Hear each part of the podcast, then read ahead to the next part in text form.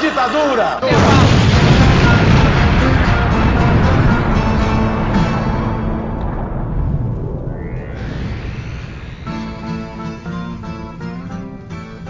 Vocês estão indo na Rádio Metamorfose, aqui é o Camarada Hidalgo, mais uma semana com vocês. E hoje estou aqui, como sempre, com a nossa jornalista política, Júlia Guiar. Olá, camaradas, tudo bem? Estamos aqui para mais um programa, oficialmente o primeiro do ano, né, da Rádio Metamorfose. Então sejam todos muito bem-vindos. E também estamos aqui com a nossa economista, né, a Lúcia. Olá, olá. Bom dia, boa noite, boa tarde, bom momento a todos, né? Novo começo de ciclo, um ano que com certeza será polêmico e muito feliz que o nosso tema de abertura também é igualmente polêmico. Muito obrigada, professor, por ter vindo e um beijo para o Hidalgo e para a Júlia por estarem aqui hoje. Perfeito. O tema de hoje a gente vai falar sobre o Cazaquistão, né? Acho que é um, um país que se fala muito pouco no Brasil, é um país que se sabe muito pouco no geral, né? E, então acho que é, tem acontecido muitas coisas ultimamente por lá. É, ainda não se sabe muito bem o que que o que está acontecendo. Tem pouca informação, mas acho que é o, o que a gente tem é, já dá para a gente fazer uma pequena análise sobre e entender mais ou menos o que está decorrendo. E para isso a gente trouxe aqui um camarada professor, Johnny Mihan. Espero se eu falei seu nome errado, pelo amor de Deus, me desculpa. É, eu sou péssimo em falar, em falar, nomes. Que é um sociólogo, ele é escritor, analista internacional, já foi professor de sociologia e é presidente da Federação Nacional de Sociólogos ainda. Correto, professor? Eu fui presidente. Hoje eu sou da diretoria da federação, uma diretoria nova, recém-eleita Sou colaborador. Ah, não, pouca coisa, né? Pouca coisa. Parabéns. Só, é, só da mesa diretora, só. Só, só isso. Manda um oi para nossos ouvintes e, e fala um pouco sobre você, professor. Bom, eu sou militante comunista, marxista-leninista, membro do Partido Comunista do Brasil há 47 anos. Atualmente dedico-me quase que exclusivamente à tarefa de escrever livros. Tenho 18 livros publicados, e vou publicar esse ano quatro livros. Até março vou publicar pelo menos dois e o resto até o final do ano. Escrevo muito ensaios, né? Às vezes me apresento como ensaísta. No passado escrevi 43 ensaios, né? Então essa pandemia foi ruim para os povos, para os pobres, para a humanidade, mas o meu confinamento acabou rendendo muita coisa, viu? Atualmente eu dou um curso sobre Engels, é, Friedrich Engels. Eu, eu criei uma editora só para publicar meus livros e inaugurei uma coleção chamada Para Principiantes. Aí publiquei Marx, depois agora publiquei Lenin, né? e agora em abril vou publicar Engels para principiantes. Então eu dou um curso de Engels gratuito né, na internet e depois, a partir dos meus manuscritos, eu já escrevo os capítulos e vai ter um novo livro na praça. Depois vou falar sobre Stalin, né? dou o curso Escreverei um livro, Stalin para principiantes, e vou finalizar é, com Mao, Mao Zedong, curso e livro para principiantes. Como eu li toda a obra deles durante esses quase 50 anos, agora eu dou o curso e escrevo o livro. Essa é a minha vida hoje tem a bagagem bem, bem grande para poder. Tipo, essa pandemia deu essa ajudinha, né? Tipo, deu o tempo talvez que tava faltando para isso. Não, mas é isso, então bora lá pro tema de hoje que a gente tem muito que conversar. Bora lá.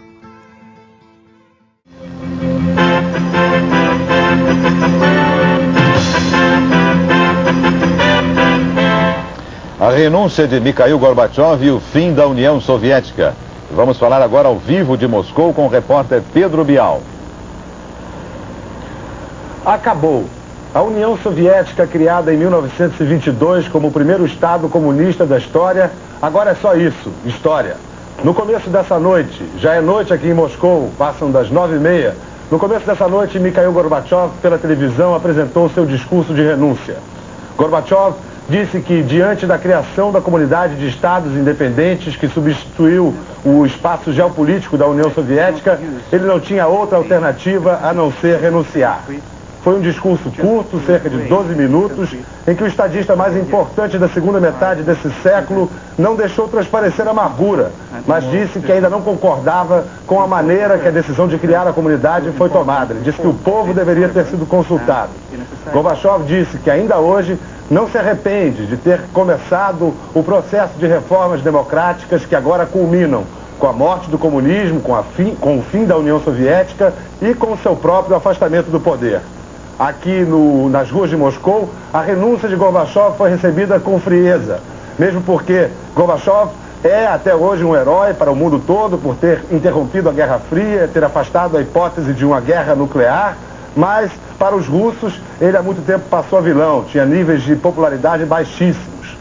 Meia hora depois do discurso de renúncia de Gorbachev, a bandeira vermelha com a foice e o martelo foi retirada dos mastros do Kremlin pela última vez. Na penumbra, sem hinos, sem cerimônias, sem homenagens, partiu para sempre um símbolo que já foi temido, já foi amado, já foi odiado e que hoje vai ter lugar em museus.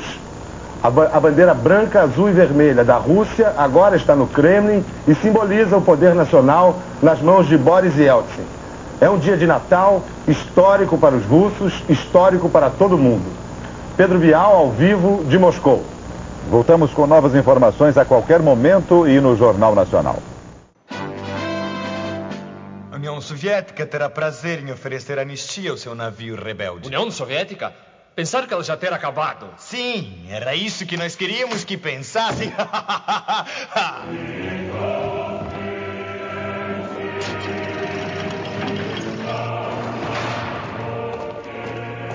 Berlim reunificada. Como isto é bom.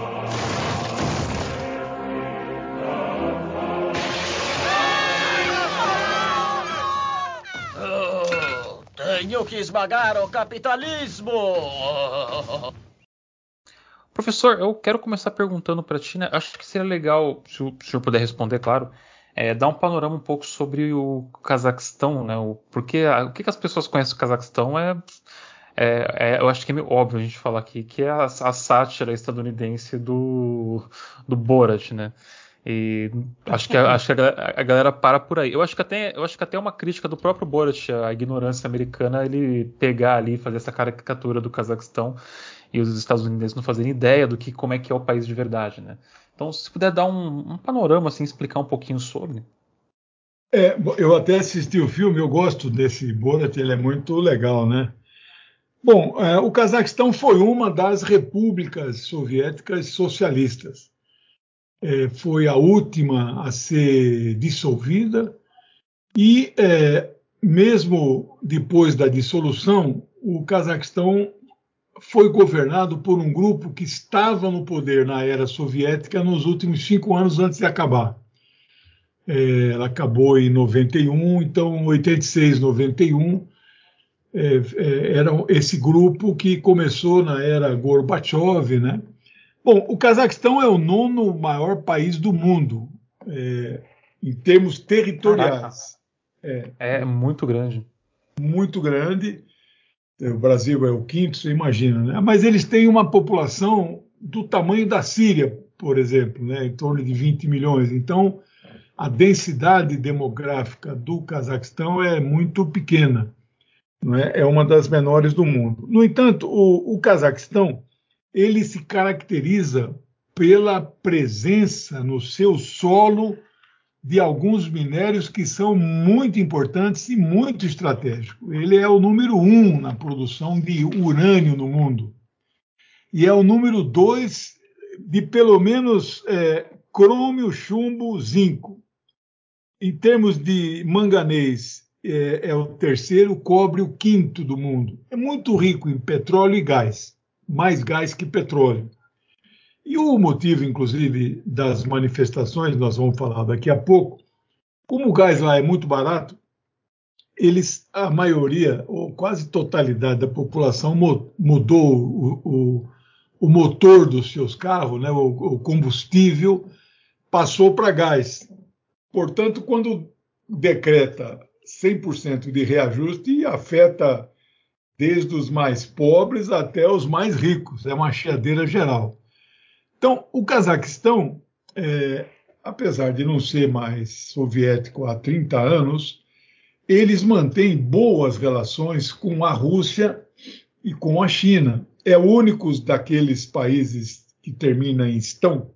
Estão na língua regional ali significa país, né? País do Uzbek, país dos cazaques, país dos né? Kirguizes, país dos turcomenos, então tem esse nome terminado em estão. Eles estão todos ligados um ao outro e ficam naquilo que se chama de Ásia Central. É, o Cazaquistão é o único que faz fronteira com a Rússia e a China.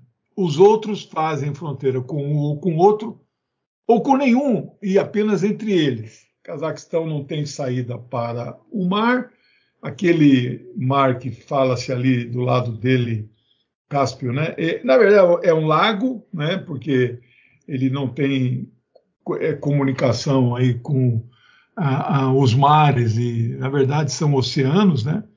Mas é um país é, estratégico na Ásia Central, né? Quando os Estados Unidos agora em agosto passado né, levaram uma surra homérica no Afeganistão, saíram de lá, na verdade eles não saíram, eles foram expulsos de lá.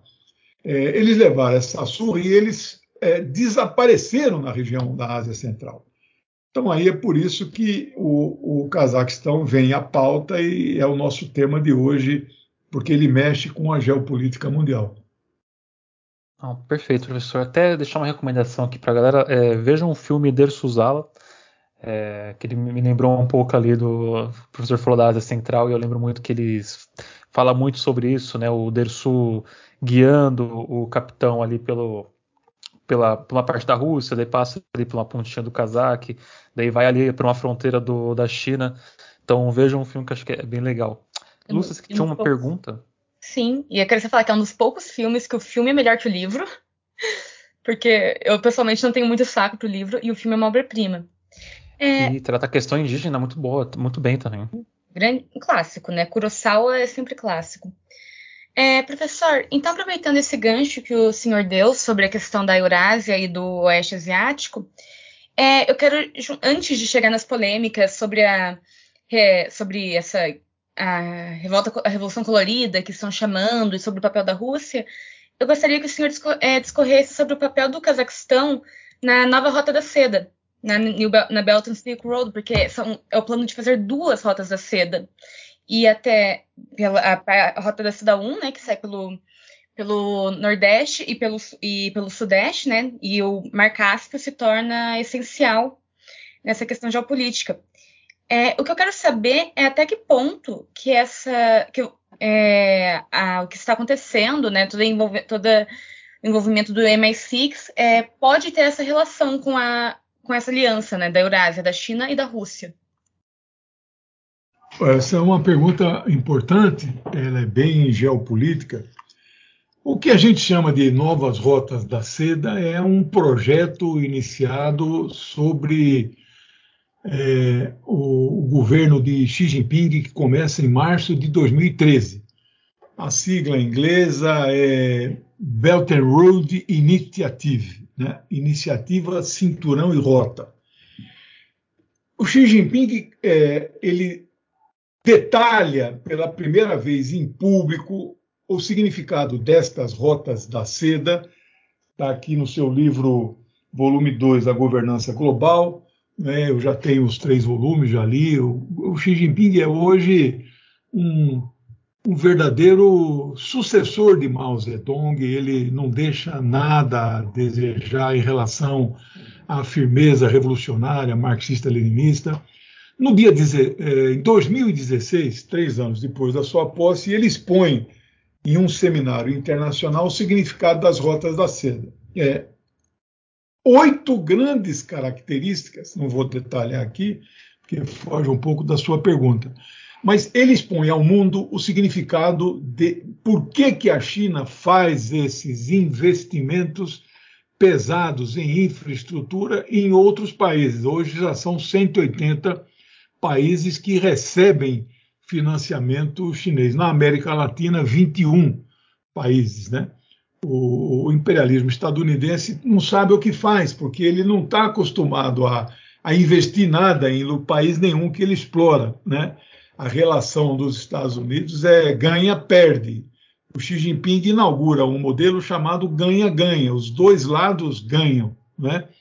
E essas rotas de infraestrutura, é, principalmente terrestres, que são trens, não de alta velocidade, mas de velocidades é, médias, Não é? Estados Unidos, por exemplo, não tem quase trem de alta velocidade, só a China tem. Né?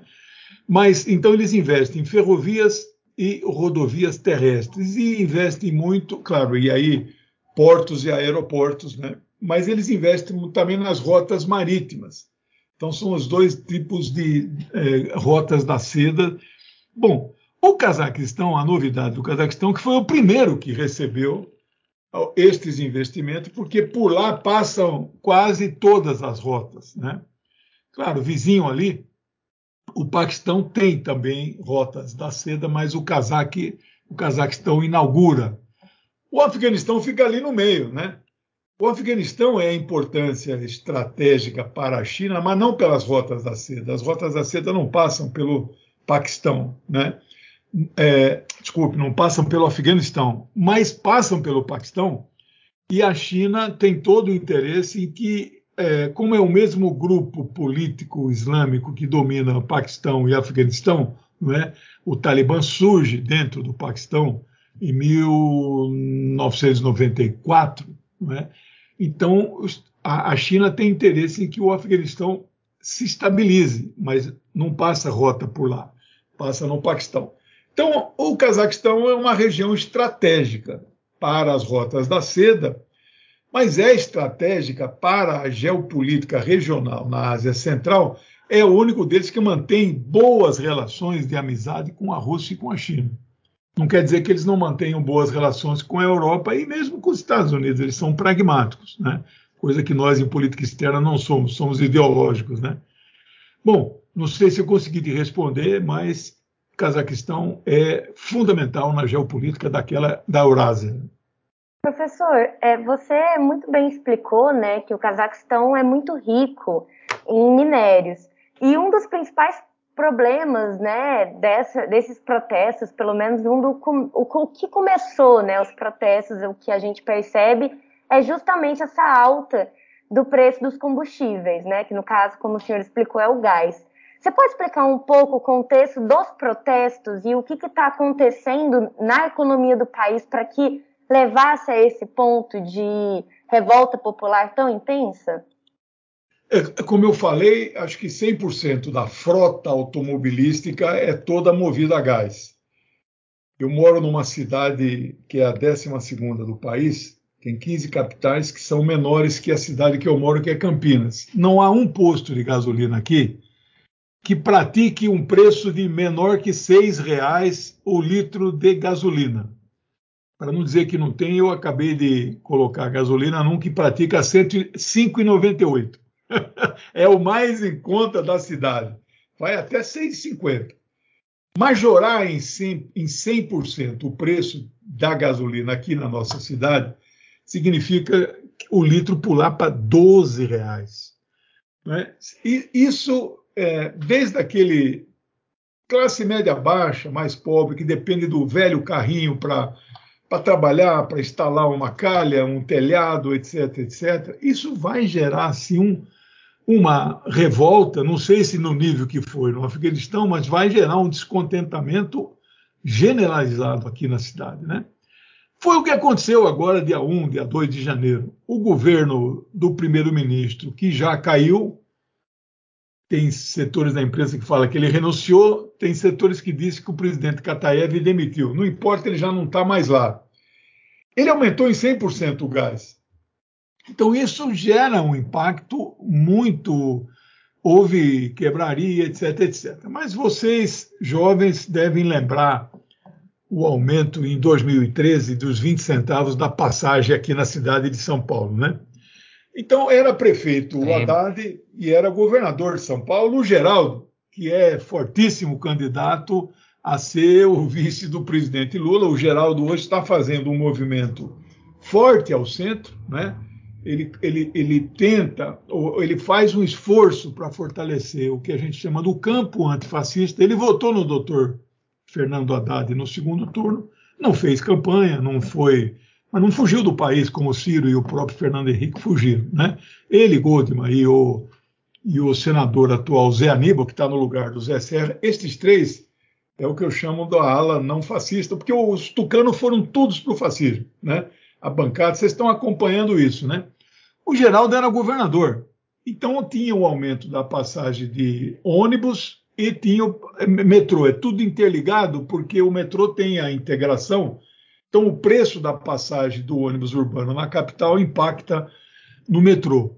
Bom, ambos, governador Geraldo Alckmin e prefeito Fernando Haddad, eles recuaram do aumento, cancelaram o aumento, absorveram o aumento, ou seja, aumenta o déficit né, do setor é, do subsídio que a prefeitura dá, que é a casa de milhões e milhões para a prefeitura, é, é uma caixa preta, ninguém sabe, ninguém tem acesso àquela planilha, né? Eles absorveram, então cancelaram o aumento. Os protestos não pararam em São Paulo. Continuaram. Todo dia tinha protesto. E a Rede Globo dava cobertura nacional. Né? Havia alguma coisa estranha. Aí surgiram os black blocs famosos black blocs que infestaram lá o Cazaquistão. É, eles recuaram no segundo dia de protesto e os protestos não pararam no Cazaquistão. Então aí surge, liga a luz amarela, a, alguma coisa está errado, que não está certo, não é possível, não é? E outras reivindicações que os trabalhadores levantaram, eles também atenderam, né? pelo menos as mais urgentes. Bem, aí as coisas então começam a mudar de figura. Aí então nós vamos continuar debatendo, mas especificamente na pergunta que você fez, os episódios que levaram a isso foi este aumento. Se o cara que caiu está mancomunado com esse processo de agressão externa, ali é uma agressão de fora para dentro como foi na Síria. Né? A Síria completou 10 anos em março do ano passado, março de 2011, 2021. A Síria é, é, uma, a Síria não tem guerra civil na Síria como a imprensa noticia. Você falar isso para um sírio que é guerra civil, ele fica bravo com você. Ali não é uma briga de sírios contra sírios, é uma agressão externa à Síria, mercenários, terroristas financiados pelos wahhabistas da Arábia Saudita, salafistas do Catar, não é? Que querem derrubar o governo do Dr. Bashar al-Assad. Perderam, perderam, perderam. 95% do território sírio já está na mão. Os protestos na Síria, na capital, Damasco, onde eu estive, é, os protestos começaram assim, na praça, protesto, ah, esse governo é ruim, etc. de repente apareceram umas metralhadoras no meio da massa e começaram a atirar. Né? Bem, você imagina que no Brasil nós fazemos protesto contra esse governo fascista, né? fizemos muitos. Imagina que de repente um grupo no meio dos protestos começasse a aparecer com metralhadora. Como reagiria o exército brasileiro? Né? Então, na Síria, não tem dúvida, o governo reagiu, e no Cazaquistão o governo reagiu. O governo diz que são 20 mil terroristas, ele não tem não há como precisar quantos são de fora para dentro, porque esses jihadistas, e tem, não vamos sair do nosso foco, mas eu posso um dia discutir com vocês se quiserem, o, o, o jihadismo é uma corrente do Islã que, do meu ponto de vista, não é muçulmana, não é islâmica. Porque os muçulmanos não, não aceitam por cortar a cabeça como o Estado Islâmico faz. Isso jamais um verdadeiro muçulmano faria com um cristão. Ao contrário, aqui na minha cabeceira tem o Alcorão, sempre que eu leio. Há uma ordem, no caso divina, que os muçulmanos têm o dever de proteger cristãos e judeus, que são os seguidores do livro que eles não repudiaram. Como Jesus não repudiou o Velho Testamento, que é a Torá, Maomé, Muhammad, né, foi muito sábio, não repudiou a Torá nem os evangelhos. Ele absorveu e criou uma nova religião um novo livro religioso, o Alcorão, que mantém uma certa lógica, entre aspas, para mim religião não tem lógica, eu não tenho nenhuma, mas dentro da lógica religiosa, não é? o Alcorão é uma certa evolução das religiões chamadas mosaicas. Então, essa turma aqui, Estado Islâmico, por exemplo, não é nem Estado e não é nem islâmico, porque o Islã não aceita agredir cristãos e é, judeus, têm que ser protegidos. Né? O Irã, por exemplo, que evidente que o Ocidente tem uma, uma má vontade, né? tem um, uma raiva mesmo do, do Irã, um certo ódio mesmo, porque o Irã é anti-imperialista, No Irã é o lugar onde os judeus mais vivem à vontade e adoram o governo. Todas as sinagogas no Irã não pagam água, gás, luz, internet, etc, etc. E os judeus lá são só 30 mil, num país de 100 milhões. Eles têm deputado no parlamento. E é uma relação muito boa. Eles, eles não são sionistas, aqueles judeus de lá, né? Bom, então, em resumo, é, eu diria isso. Ali é uma agressão externa de mercenários e terroristas, mas contou com o apoio do que o presidente Kataev disse, que são células adormecidas de terror, que elas então são acionadas na hora que chega a ordem para agir. Né? Esta foi a opinião deles, né, que ele deu. É, algumas pessoas me perguntaram de onde vem o número 20 mil. É, foi o presidente lá que falou, eu estou reproduzindo o número estimativo que eles. Morreram pessoas lá, né? É, vocês podem me perguntar, não, mas o governo que matou, não é? é são franco-atiradores, é, são terroristas que matam o seu próprio povo para que pareça que é uma agressão, um assassinato que o governo comete contra o seu povo, para o povo se rebelar contra o governo.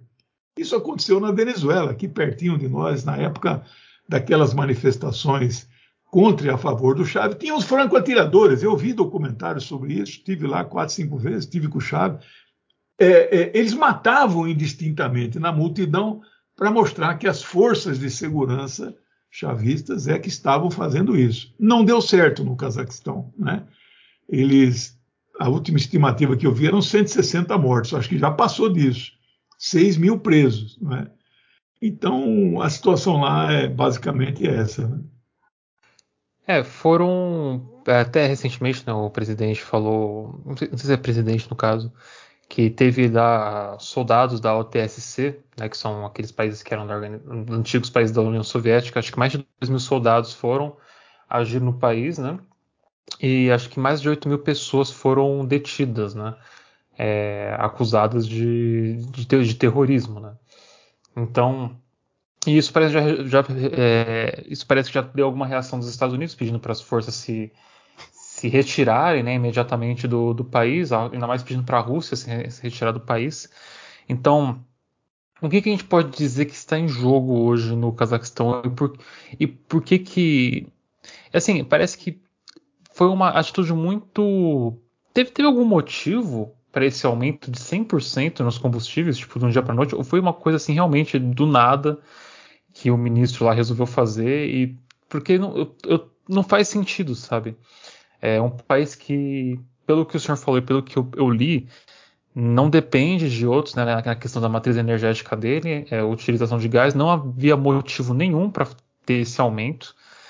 Então, o, o que, que o senhor acha disso nessa questão? É, eu fico desconfiado se esse primeiro-ministro não fazia parte dessa do estopim da, não é possível, não tem país no mundo. O Brasil é o país que mais tem inflação no mundo, não sei se você sabe. Fechou o ano passado em 10,16, dois dígitos.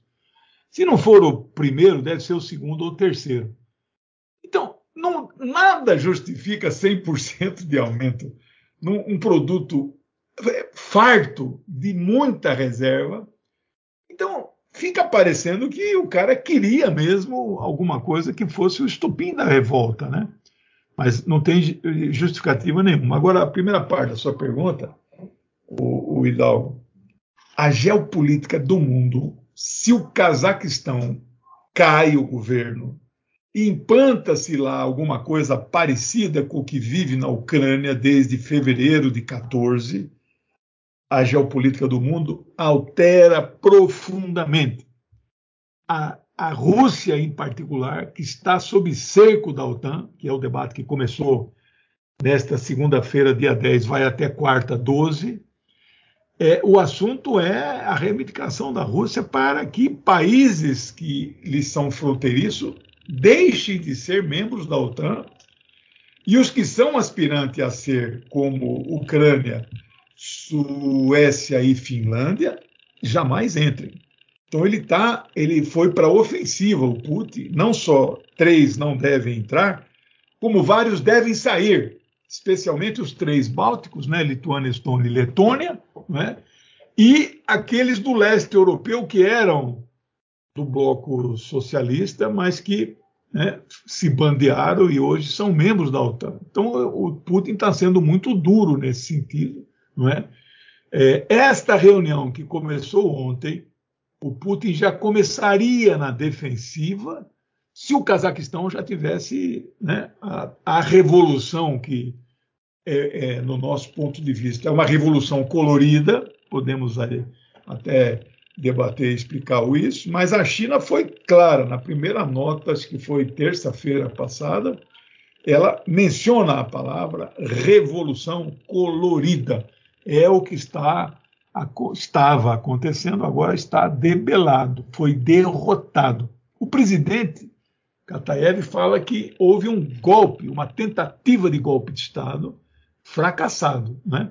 Seja lá o que aconteceu, aparentemente, neste momento, está sob controle das forças desse grupo de oito países signatários do CSTO, né, que é, na tradução, é, é Tratado de é, Organização Coletiva de Segurança, né, que, inclusive, foi o que foi acionado né, para o presidente Kataev pediu para os países membros do CSTO é, mandarem é, soldados para ajudar na estabilização. E a Rússia foi a primeira que mandou 3 mil soldados. Né?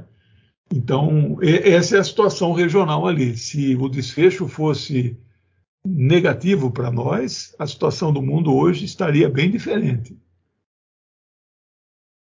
É, professor, muito obrigada pela entrevista. Eu acho que o senhor adiantou aqui duas perguntas minhas. é, que eu sou muito suspeita, é o meu tema de estudo também. Mas, então, o que eu quero emendar o que você disse sobre 2013.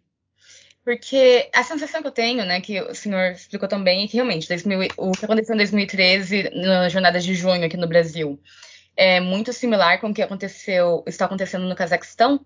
Porém, a, é, no Cazaquistão não teve sucesso como teve aqui.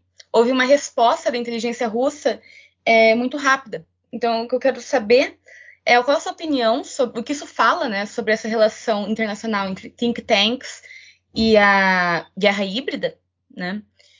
E a minha, minha última pergunta é só para o senhor é, se é, delongar um pouco mais no que você estava falando, até que ponto o golpe do Cazaquistão, essa revolução colorida, não é mais um golpe à Rússia? Né? Porque, como o senhor falou, segunda-feira agora começou, né?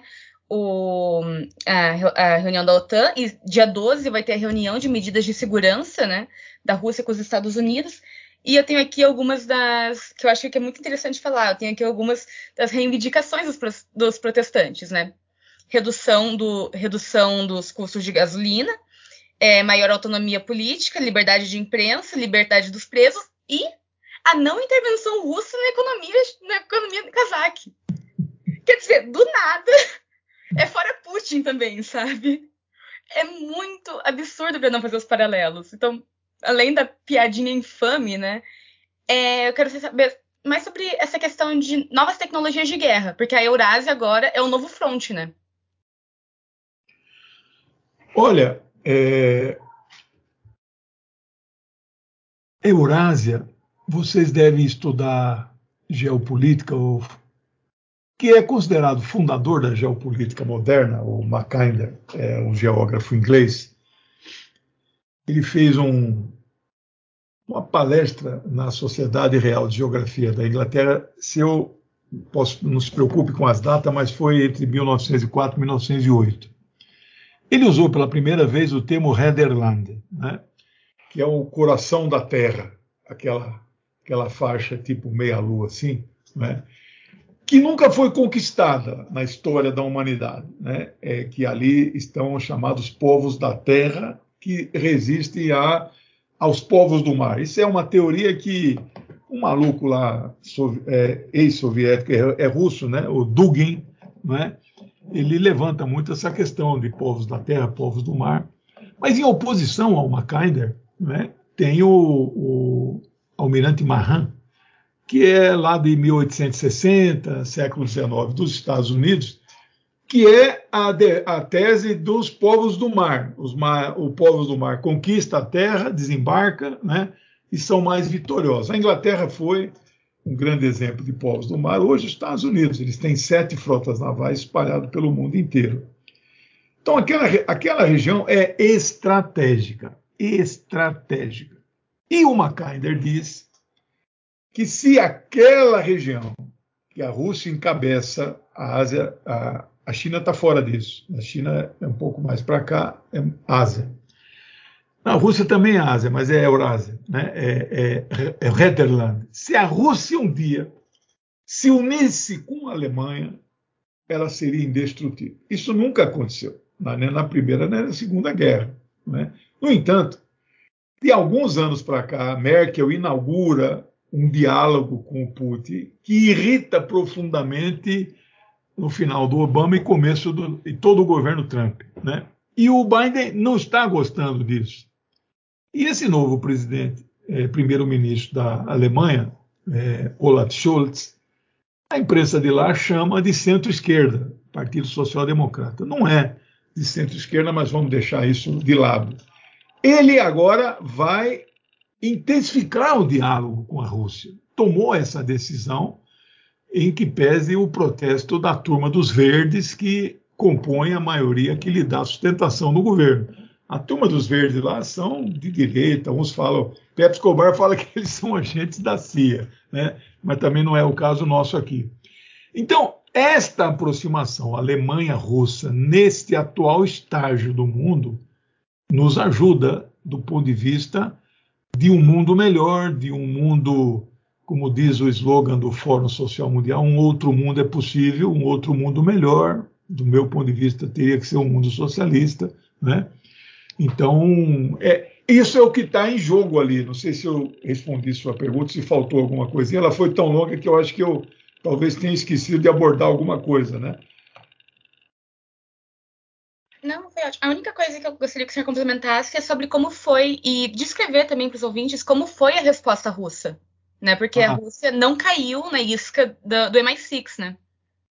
É, não. É, a resposta foi imediata. Rússia e China não titubearam. É, é, muito. Estava todo mundo de prontidão ali, né? Na, eles estão. É, a Rússia está em prontidão. É, tem um. Não sei se vocês, como estudiosos de geopolítica, sabem. Nos Estados Unidos tem um, é, um sistema classificatório chamado DEFCON, né? Defense Condition. É, na verdade, é a condição de prontidão das tropas. Tem quatro níveis de prontidão, né? É, nunca é, é, tem lá as cores, né? Verde, amarelo, azul, não sei o que, não sei o que. Vermelho é a guerra total, né? Claro que nunca chegou. E na, na fase 3, que eu não sei se que cor que é, se é a laranja, a única vez que teve foi quando a crise dos mísseis de Cuba, lá, você lembra? Khrushchev, né, 1962, Kennedy, né? Mas normalmente o estágio, a, de, a condição de defesa é a 2. Nunca é tudo tranquilo, porque isso aí mede o tempo em que o, o, o comandante em chefe das Forças Armadas, que é o presidente da República, dá a ordem de atacar, em quanto tempo porque o cara fica no quartel de prontidão, mas está assistindo uma televisão, está jantando. Então, tem um tempo. O tempo varia de DEFCON 1, 2, 3 e 4. O 4 é quase zero. Está todo mundo quase. Os pilotos já estão dentro do avião. Eles estão esperando a ordem de ataque. A Rússia não tem esse sistema de. Hoje, os Estados Unidos está em DEFCON 2. Teve uma vez em DEFCON 3. Espero que nunca chegue no 4, porque aí a guerra os mísseis intercontinentais já lançam de um lado para outro, aí é a destruição da Terra. Espero que isso nunca chegue. A Rússia tem o sistema deles. Eles passaram o ano novo, de 31 para 1, o calendário lá é um pouco diferente, né? É, em prontidão. E eu imagino que prontidão de 2 para 3, se é que, eu não sei o, como é o sistema russo de classificação, mas por que de 2 para 3 lá? Por causa da fronteira ucraniana. Né? O Putin não quer e não vai invadir a Ucrânia, mas toda a mídia internacional fala, de cada 10 jornalistas, 10 falam. o presidente Putin prepara a invasão da Ucrânia. Mentira! Ele não vai fazer isso. Agora, pode fazer, pode. Se acontecer o quê? Se a Ucrânia entrar, por exemplo, na OTAN. Isso aí é a linha vermelha que não pode ser cruzada. Então, a sua pergunta é isso. É, eles estavam em prontidão, né? E uma grande prontidão, porque ela pode ser agredida pela fronteira russa. Mas aí surge agora o Cazaquistão e ela estava de prontidão. A China nem tanto, porque a China não tem tensionamento. A China, historicamente, não tem o projeto. É, a União Soviética, não que a União Soviética fosse imperialista, ela tinha um projeto de difusão da ideologia socialista e comunista, né, que a China nunca teve. A China é um país governado pelo Partido Comunista, que completou 100 anos dia 1 de julho de 2021. Né? É, o partido lá foi fundado, entre outros, por Mao, é, Xu Enlai, etc., etc., mas com apoio de Lenin, com apoio de Stalin, eles eram muito ligados. Né? Mas a China tem outro estilo. Né? Ela não quer, ela não faz guerra com ninguém, ela nunca ocupou nenhum país vizinho, etc. Né? A Rússia tem um sentimento imperial que vem do século XVII, do Império Russo, antes de, de ser União Soviética. Alguns, alguns autores aí, alguns analistas dizem que o Putin deseja restabelecer a União Soviética. Eu tenho dúvida. Acho que ele tem alguma simpatia por uma Rússia muito forte o Putin foi formado dentro do Partido Comunista da União Soviética, vocês sabem disso. Né? Entre 75 e 91, ele foi membro da hierarquia, foi alto escalão do, da KGB, né? É, ele era KGB, né? Não tem, não tem é. nem o que dizer assim. Ele estava lá muito dentro. Importante que ele era de uma geração da KGB que era uma geração muito nacionalista, né? Porque a KGB tem essa diferença, teve essas diferenças de gerações e a geração do Putin, é, tanto que assim, não é por acaso que o Putin não sai do poder sabe? Ele tem essa questão do protecionismo cultural junto, que é muito pesada. Hum, então, talvez essa questão. Muito bem. Ah, pois não. É, pegando um gancho que você falou sobre a questão terrorista dentro do país e principalmente voltando um pouco sobre a questão dos protestos, é, uma coisa que chegou até a gente, pelo menos, porque é muito difícil analisar exatamente o que está acontecendo no Cazaquistão, porque por ser um país muito distante da realidade brasileira, as notícias que chegam até a gente não necessariamente vêm com contexto, né? Então, às vezes é difícil analisar exatamente o que, tava, o que a gente está vendo nessas imagens. Mas teve alguns vídeos que eu vi em específico que eu achei muito interessante, que são dos manifestantes é, indo para poder ocupar um, é porque lá eles não chamam de palácio, né? Mas algum prédio público específico, assim. Acho que a prefeitura da cidade ou algo nesse tipo. E tinha um cordão policial na frente. E esses, esses manifestantes conseguiram, naquela hora, pelo menos na hora do vídeo, é, que chegou até a mim, é, virar os policiais a favor do povo. E esses manifestantes tomaram esse prédio, e aí depois a gente viu algumas fotos desse prédio em chamas e coisas desse tipo. Eu queria que o senhor explicasse um pouco o que você quer dizer com terrorista nesse sentido. Assim, você acha que todas as ações radicalizadas do povo nesse sentido são fruto de, de terrorismo, não só é, islâmico nesse, nesse contexto que o senhor falou, mas às vezes de é, peças externas, ficou um pouco confuso assim.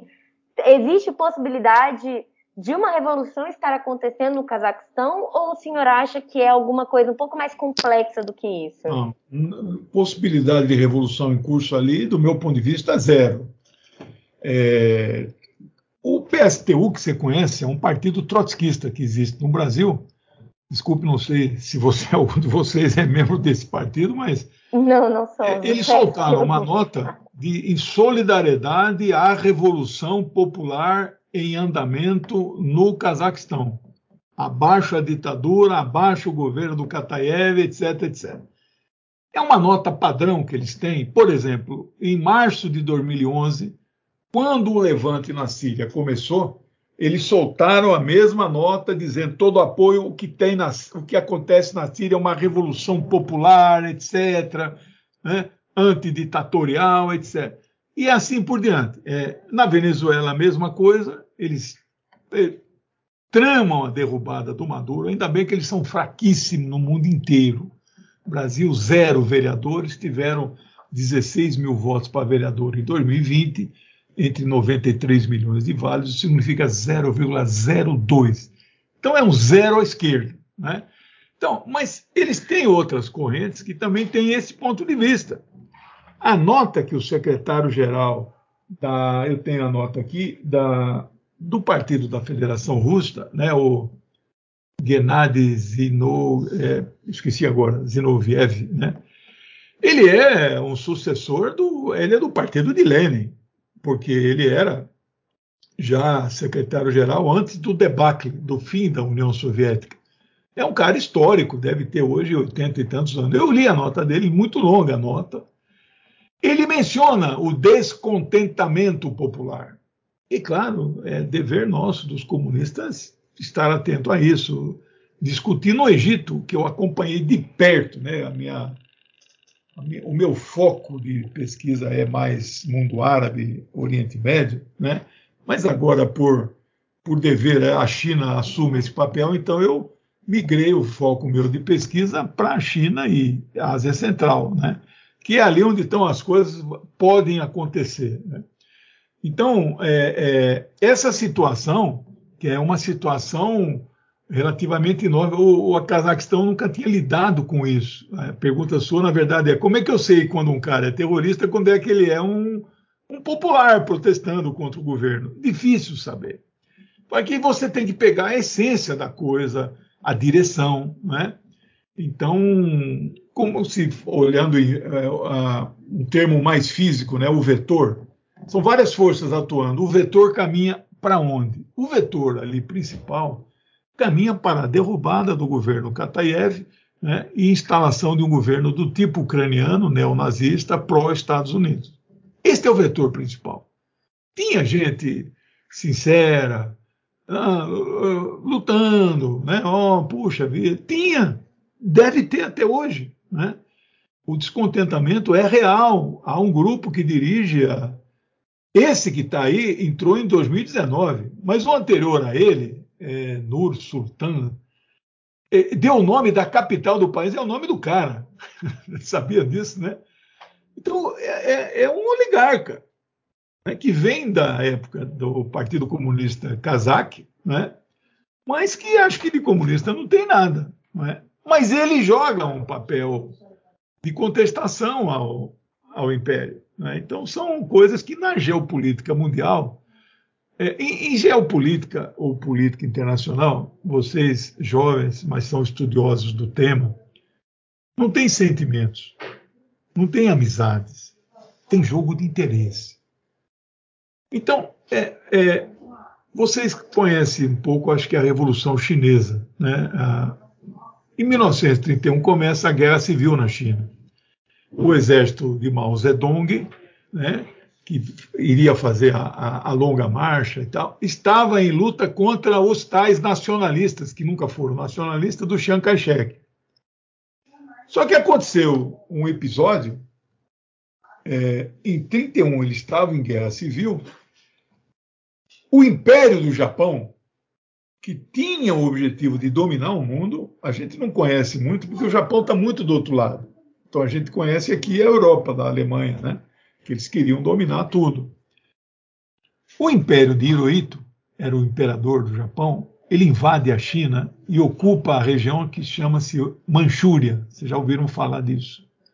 Tem filmes que, seja documentário ou filme com atores de ficção, que mostram a barbaridade que os japoneses fizeram ali. As mulheres estupadas, foram prostituídas, enfim, está tudo documentado.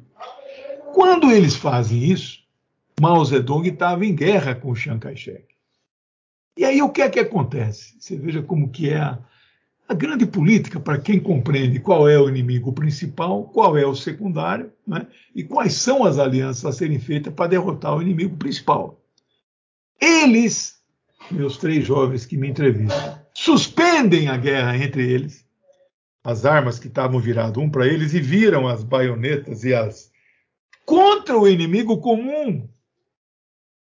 Há filmes, vocês podem ver documentários ou filmes com atores, mostra Mao Zedong apertando a mão do Chiang Kai-shek. Quem diria? Como Churchill e Stalin, dois anticomunistas tiveram que apertar a mão do comandante do Exército Vermelho, do Stalin. Né? Então a política é assim.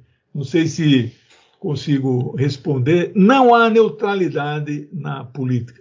É, do ponto de vista, se você é um isentão, não, estou preocupado com os direitos humanos, coitado do povo afegão. Você vai tomar tiro dos dois lados.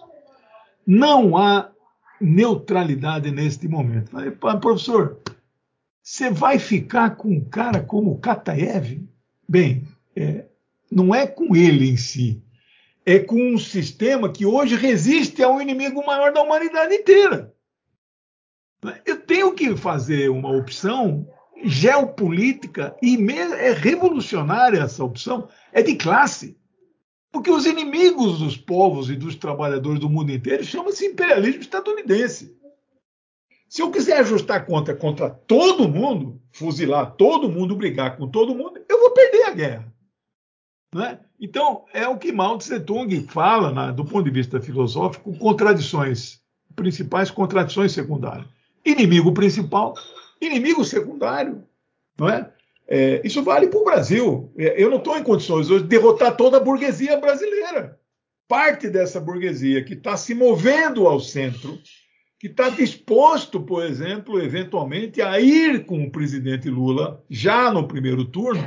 Se eu for ajustar conta com esses caras, não, você, eu vou te fuzilar, paredão para você, você é um burguês, não dá a correlação de forças no Brasil e no mundo nos é desfavorável. O mundo, do meu ponto de vista, ele já é um mundo multipolar, mas é uma multipolaridade frágil. Ah, o grande objetivo dos Estados Unidos é destruir a Rússia e a China. Destruir assim, torná-los, botá-los de joelho, torná-los serviçais, como a Índia e o Brasil são hoje. É? Então, é, o mundo inteiro está esperando o presidente Lula tomar posse em janeiro de 23. E mais dia, menos dia, nós vamos derrubar aquele reacionário, extrema-direita, racista do Narendra Modi na Índia, né? Ou seja, os BRICS vão voltar a ter um papel no mundo, mas nós sofremos um golpe muito grande. O B e o I dos BRICS foi anulado. O bloco não se desfez. Mas não tem papel hoje. Então a Rússia e a China estão sozinhos. Mas vem vindo o Brasil. A própria União Europeia, por si só, é um polo. Por quê?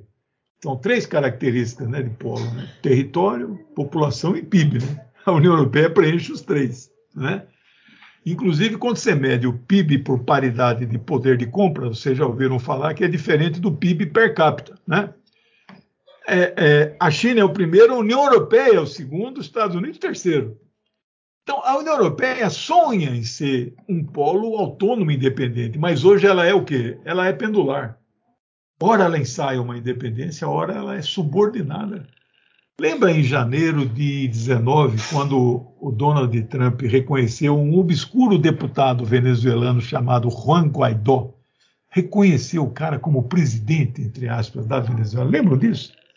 No dia seguinte, 44 países reconheceram assim, de uma vez só. Entre eles, França, Inglaterra, Alemanha. Né? Então, você veja é, a força que tem o império. Mas tem contradições. O giro que o Biden fez em abril, você lembra lá, né? Ele recebeu o não da Comissão Europeia, ele recebeu o não da OTAN, ele recebeu o não do G7, os Estados Unidos não governam mais o mundo. Então não dá para dizer também que o mundo nem é unipolar e nem está em transição para multipolaridade. Do meu ponto de vista, a transição se concluiu, mas ela é frágil. Ela precisa de reforço. Não basta o reforço dos povos do mundo inteiro, é preciso estados nacionais entrarem nessa disputa. Não adianta a Assembleia Geral da ONU votar 140 a favor do fim do bloqueio lá, contra Cuba, 30 ou 40 abstenções, só nove contra. Isso não é a força nossa do mundo, até porque a Assembleia Geral não manda nada, é só indicativo a resolução. O que manda é o Conselho de Segurança.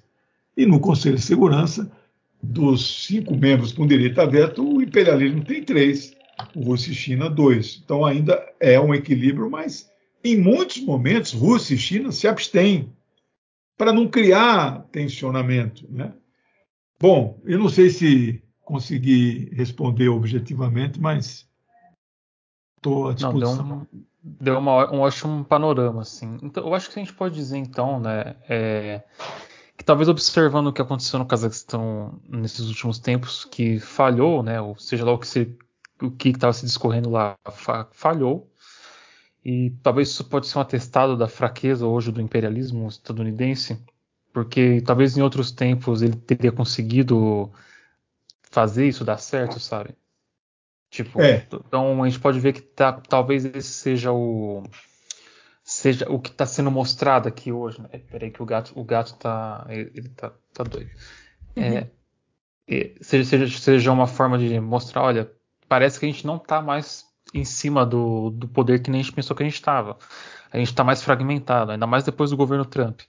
E juntou, juntou com a pandemia, o governo Trump, é, que nem você falou, o, a Índia do Modi pode ser que não dure muito tempo por conta dos últimos manifestações massivas de comunistas né, que aconteceram no país. É, então, tudo, tudo, tudo tá, tá, mostrando que talvez o, o poder não está mais tão unilateral no mundo. Né? Então, talvez, talvez esse momento que a gente viu no Cazaquistão foi talvez essa demonstração de, de que o jogo tá, tá um pouco diferente do que a gente imaginou que teria. Ainda mais se, se for confirmado que foi isso mesmo, sabe? É, se acabasse confirmando que houve dedo de novo dos Estados Unidos, ainda mais depois do que o senhor falou, né? É um país rico em recursos. E a gente sempre sabe que os Estados Unidos estão em, em busca não de laços comerciais com outros países, eles querem simplesmente só sugar tudo que eles podem de lá para abastecer o, o imperialismo. Então, eu não sei se a Lúcia vai querer fazer mais alguma pergunta, assim, mas se, ela, se ela não tiver pergunta, acho que essa pode encerrar. É, você tem mais alguma pergunta, Lúcia? Tem um comentário para fazer antes de um, aproveitar essa análise de conjuntura e eu quero brincar um pouco de futurologia e de passadologia, né? Perfeito. que o professor me deu um gancho excelente, que sim, estamos assistindo o declínio do Império Americano, né? Grande filme, para quem quiser assistir, diga-se de passagem, tem nada a ver com a crise do imperialismo, mas é um grande filme. É, e o que acontece? A única esperança dos Estados Unidos agora, deles conseguirem voltar, porque assim, eles perderam o polo geográfico produtivo. Né? Estados Unidos já não é mais a potência produtiva. A única esperança que os Estados Unidos agora teriam seria uma guerra em grande escala.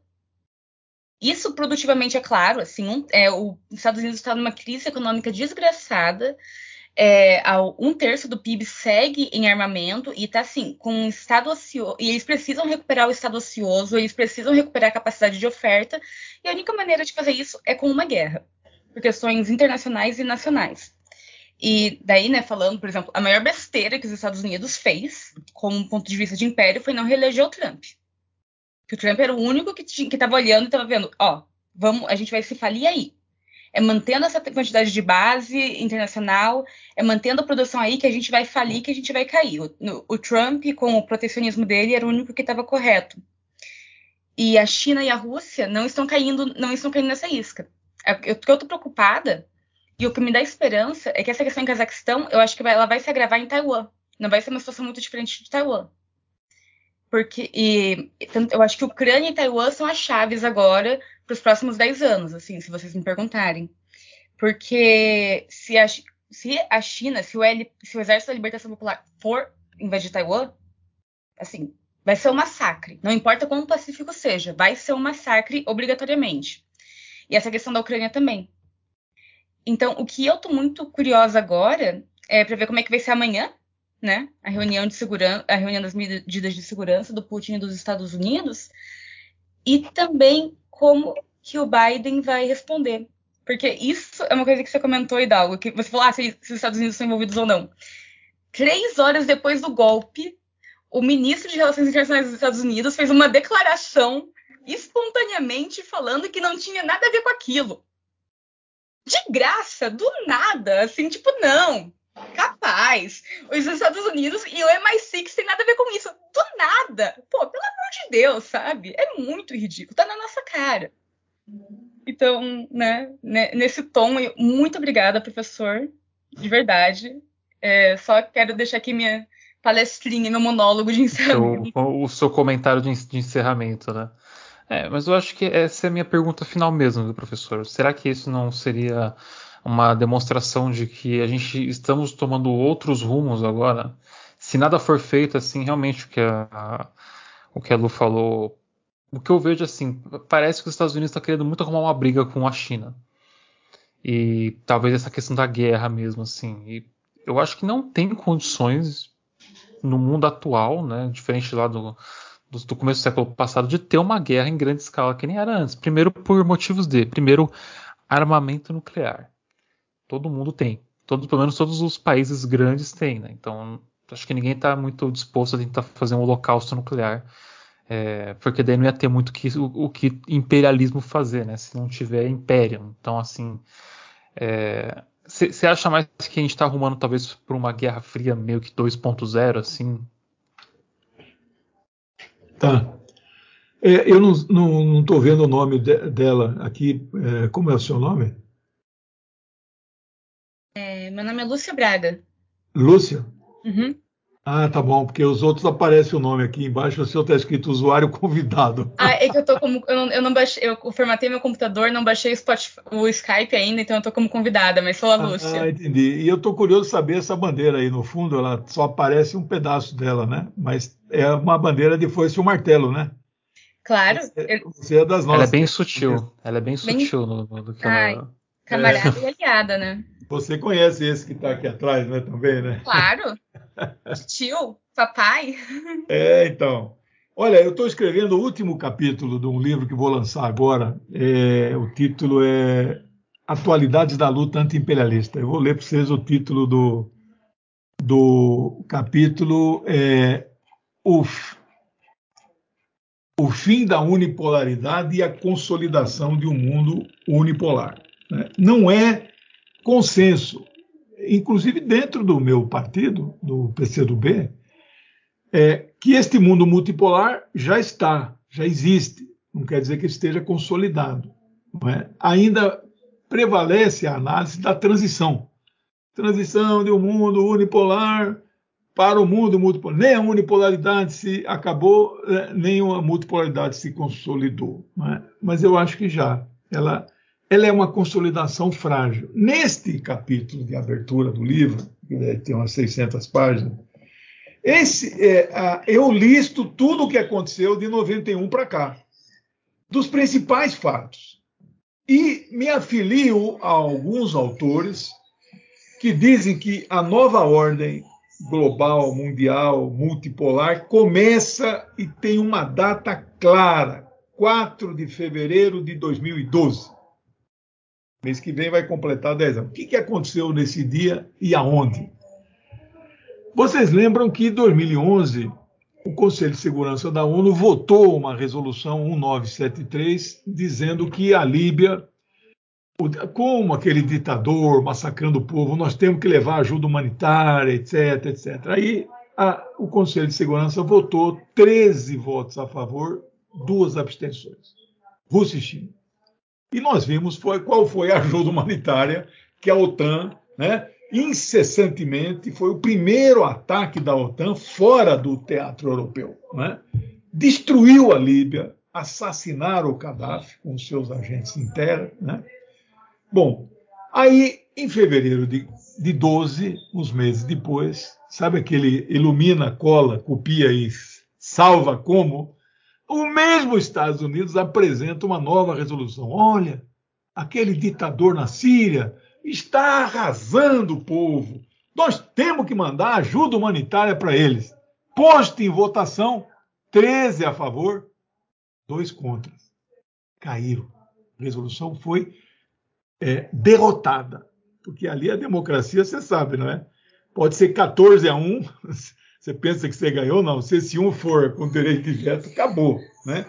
Pela primeira vez em muito tempo, Rússia e China vetam uma decisão. Então, alguns autores dizem que este é um marco fundamental. Só que de lá para cá eu dou muitos exemplos. A criação da Organização de Cooperação de Xangai, a, própria criação dos, dos BRICS, a, a assinatura do Tratado de Amizade Rússia e China em 2001, não é? Ah, o BRICS é, é, bem depois disso. Né? E aí, os exemplos mais recentes, você lembram em 2020, é, quando a Venezuela, sob total embargo, ela parou a produção de gasolina, ela tem as maiores refinarias do mundo. Petróleo é o que ela menos precisa. Mas ela não conseguia refinar mais, porque para você quebrar a cadeia do petróleo precisa de componentes que ela não pode export, é, importar e ela não produz. Mas mais do que isso, algumas peças, válvulas das refinarias, ela não tem como repor. Quem que fez o, a República Islâmica do Irã? Vocês lembram disso? Mandou cinco super petroleiros cheios de combustível, gasolina, não é petróleo. Petróleo eles não precisam. É a maior reserva do mundo. E o quinto petroleiro tinha alimentos, tinha insumos e tinha peças. O almirante Falo, comandante da quarta frota, que é do sul para baixo, foi reativada quando o presidente Lula, né, 2007, nós achamos pré-sal, eles reativaram a quarta frota, né, para tomar conta aqui do Cone Sul. Por que será, né? O almirante Falo falou assim: não venham aqui esses petroleiros, nós vamos aprender. Passou o primeiro nas barbas do almirante, não sei se ele usa barba. Passou o segundo, passou o terceiro, passou o quarto, passou o quinto. O Mar do Caribe está sob bloqueio naval da quarta frota. Eles não fizeram nada. Não é que não quiseram. Quiseram, anunciaram que fariam. Mas a coisa já não é mais assim. Entendeu, meus três jovens internacionalistas? que a nossa juventude fosse igual a de vocês. Eu tinha 23 anos quando eu fundei um comitê em defesa da Revolução Islâmica, lá em fevereiro de 79, e em julho o comitê em defesa da Revolução Nicaragüense. Eu era internacionalista, os comunistas são, né? Mas hoje não se faz comunista mais, como, como eu espero que vocês sejam dessa cepa que entenda o mundo tudo interligado. Nada está separado, tudo é dialético, né? Então, veja, é, eles queriam aprender, mas não dá mais. Né? Na, na, na Venezuela, a Rússia está presente. O Irã não só está presente, como abriu uma cadeia de supermercados na, na Venezuela. Né? Então, o mundo está mudando. Né? Tá em transição? Transição sempre está. Só que ele. Hoje se cons, caminhamos para consolidar o mundo multipolar. Os Estados Unidos já não conseguem mais reinar como absoluta. Um pequeno exemplo: a China abriu uma base militar na costa da África, num paísinho desse tamanho chamado Djibouti. Você já ouviu falar? É ali embaixo do chifre da África. Aquela costa ali, né? a entrada da, do Mar Vermelho, né? Aquele estreito chama Bab e vai lá para o Suez, lá em cima. Vocês entendem bem de, de geografia também, né? A, a China abriu uma basezinha ali não é propriamente uma base militar, é mais um centro de reabastecimento. Os navios dela, da China, eles não conseguem chegar até o Atlântico para dar a volta, porque são 18 mil quilômetros, às vezes não tem autonomia para isso. Eles abriram essa basezinha lá, a maior gritaria dos Estados Unidos. Como que abre uma base? Eles têm mil bases. Mil! E gritaram porque a China abriu a primeira. Não adiantou nada. Está abrindo a segunda agora. Eles deram a volta no continente, estão lá na Guiné Equatorial. É a primeira base da China no Atlântico. né? Então, uma gritaria danada. Vocês viram que a Rússia mandou 3 mil soldados a pedido do governo cazaque. Ah, uma gritaria e tal. Eles ocupam e invadem nos últimos 100 anos 100 países. Destruíram o Iraque, a Líbia e tal. Aí manda 3 mil soldadinhos lá a pedido do governo, cara, é uma gritaria. Agora, é só gritaria, viu, meus jovens? Ele já não tem mais o poder de reação. É, eu finalizo dizendo: nós vivemos hoje três pontos de tensão no mundo com capacidade de uma guerra de proporções maiores, mas não acredito em guerra global. Não estou entre os que acham que teremos terceira guerra, não. Mas quais são esses três pontos? Entre 15 conflitos no mundo, tem três muito tensos. Vocês precisam saber, talvez até já saibam, deixa eu só falar, vocês vão ver que talvez vocês estejam de acordo. Né? Primeiro é ali no Mar do Sul da China, especificamente no Estreito de Taiwan. Aquela turma que governa a ilha, aquela mulher, você vê que não é um problema de gênero, né? Ser mulher ou homem, a gente bate duro nela porque ela é uma fascista. Ela anda, vocês já viram as fotos dela com, com roupa de camuflagem. Ela, o partido dela, quer a secessão, quer a separação. Isto não vai acontecer. Só existe uma China, né? e Taiwan é da China. Mas se isso acontecer, a China ocupa Taiwan em 12 horas. Os Estados Unidos não vão, não tem o que fazer, porque vão recuperar e entregar para quem se é da China. Percebe? É. Então, mas é, qualquer... os Estados Unidos, inclusive, que até aí eles, o Havaí é o quê, né? É exatamente um é, estado de ocupação uma, lá. Eles... Uma possessão, isso. É. Então, isso é, um, é, uma tensão, mas que está mais ou menos sob controle, porque a, a, a fascista lá sabe que as consequências se ela decretar. O segundo é a Ucrânia, não preciso alongar muito. Se a Ucrânia entrar na, na OTAN, o Putin vai ocupar em 12 horas a Ucrânia. Aí vai ter uma guerra por procuração, mas não guerra mundial. Todo o Ocidente vai jogar tudo na, né, no exército ucraniano para enfrentar a Rússia. Vão perder, é? mas vai ser uma guerra mais prolongada, não vai ser tão simples assim. E o terceiro e último é o Irã e Israel. Israel insiste em impedir é, que o Irã desenvolva o seu programa nuclear pacífico, tranquilo, para fins de energia, de pesquisa, de ciência, etc. etc. E está toda hora ameaçando atacar. Se isto acontecer, não sei se tecnicamente é simples, porque tem que violar espaço aéreo de Síria, de Iraque, de, de Turquia, ou mesmo se for pelo Golfo, ataque ali o Golfo é o maior número de aquele Golfo Pérsico Arábico ali é o maior número de, de navios por quilômetro quadrado em mar. Ali é infestado. O Irã mesmo tem, acho que só de lanchas de ataque mais de 150, né? Bom, se isso acontecer, meus amigos, a coisa vai ficar muito difícil, muito tensa. A resposta vai ser violenta. Então esse é o nosso mundo eu espero que nada disso aconteça nesses três centros de tensão. Tem outros menores, Colômbia, Venezuela, uma série de outros, mas que não se comparam a esses três. E o meu finalizo desejando para vocês um bom ano novo, mas não vai ser ano novo no Brasil só a partir de janeiro de 23. Esse ano vai é, ser muito difícil. Né?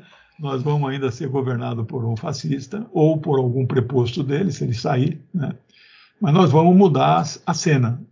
Nós vamos construir este mundo multipolar com os povos, com os partidos, com os comunistas, socialistas, nasceristas, muçulmanos anti-imperialistas, né? o Hezbollah, está tudo conosco, os xiitas, os, os sunitas. Né?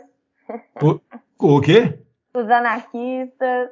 Todo mundo, todo mundo. Anarquia, tudo, tudo, tudo. Patriotas, democratas, cristãos, né? cristãos do Papa Francisco. É uma grande frente que nós temos que fazer, cujo inimigo comum é o imperialismo estadunidense, que está em decadência. É isso, pessoal. Grande abraço, obrigado pelo convite. Bom, gente, depois dessa conversa com o professor, vamos lá para o nosso botequim, que a gente tem algumas coisinhas para conversar e falar sobre. Bora lá.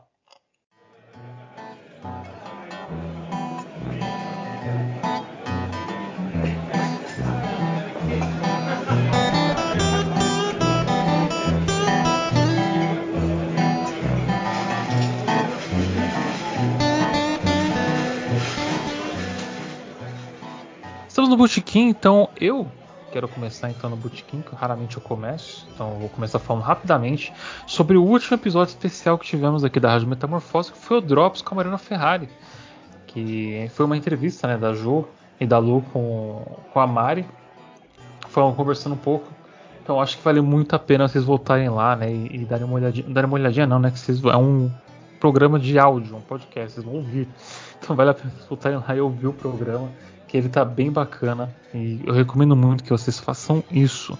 E aproveitando que a gente está aqui já no começo, eu quero reforçar para vocês que para manter as luzes ligadas aqui na Rádio Metamorfose e no Jornal Metamorfose, a gente depende da ajuda de vocês, ouvintes e leitores.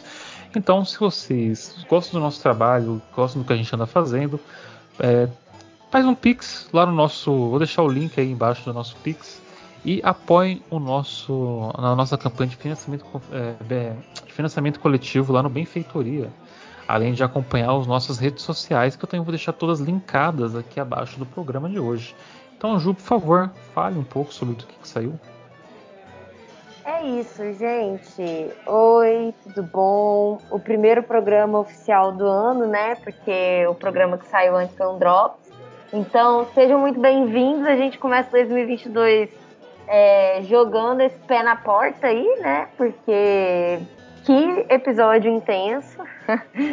é, bom, aconteceu um bafo aqui em Goiânia que faz uma ligação muito grande com o JM contra a censura.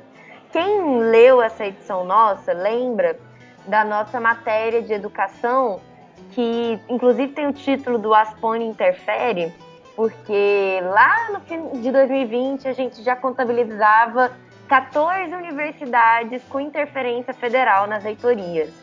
E essa intervenção chegou em Goiás.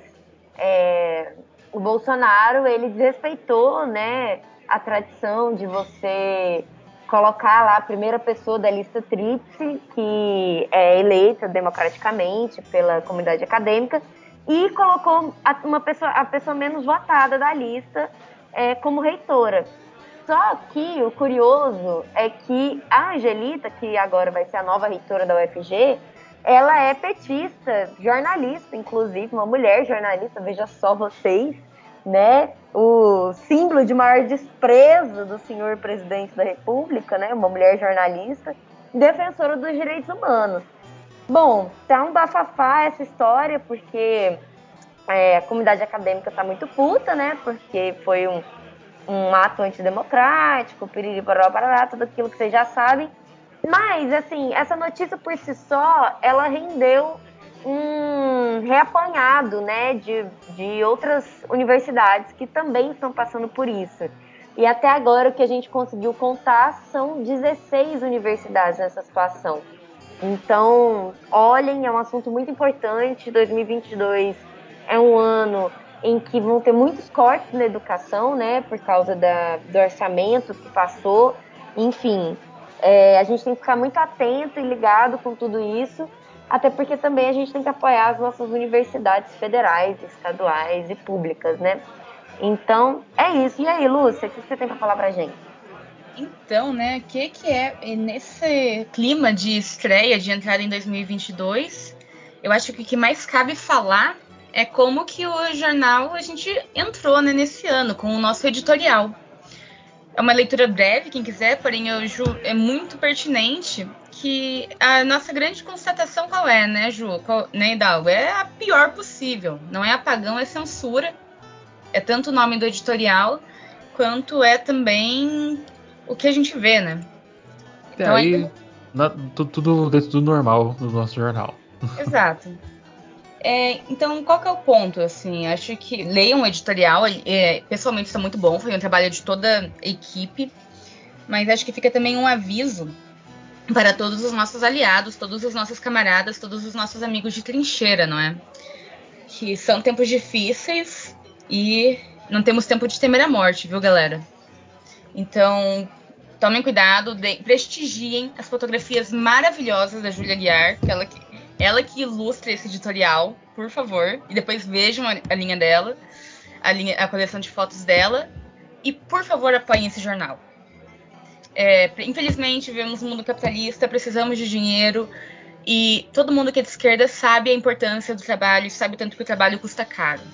Por enquanto, nós pagamos e nos damos muito para esse jornal, então seria, mais, seria muito bom se pudéssemos aliviar um pouco.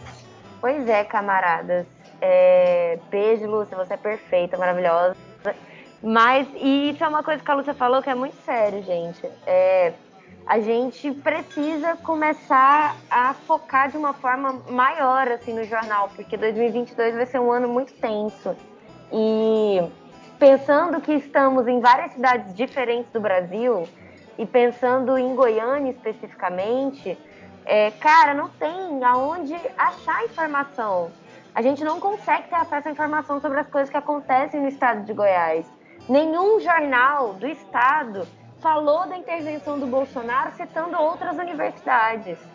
Nenhuma. Todos os jornais citaram só aqueles leads e subleads da matéria, do tipo, ah, aconteceu isso, ela sumiu. Ah, que bom, aconteceu isso, ela sumiu. Tá, ok, mas é, e o contexto que isso tem, o que, que isso significa?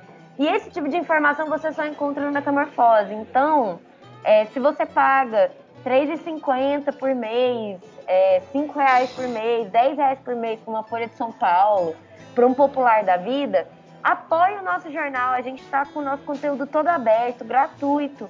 Entra lá na nossa campanha de financiamento coletivo e apoie essa iniciativa, porque assim a gente vai conseguir entregar ainda mais conteúdo para vocês, porque a gente faz o que a gente consegue com o tempo que a gente tem sobrando. Então, é, quanto mais apoio a gente tiver, mais profundo esse trabalho vai acabar se tornando. E isso vai ser muito legal. Então, contamos com todos. É isso. Exatamente. Acho que esse é o ano que a gente vai mais precisar da ajuda de vocês, mais do que nunca. E se vocês puderem estarem né, nesse momento apoiando o jornal de forma financeira mesmo, que é o que a gente está precisando nesse momento, seria de grande ajuda. Então acho que é isso. Então, aqui é o Camarada Hidalgo, encerrando as transmissões e até o próximo episódio. Tchau, tchau. Estalo Podcasts.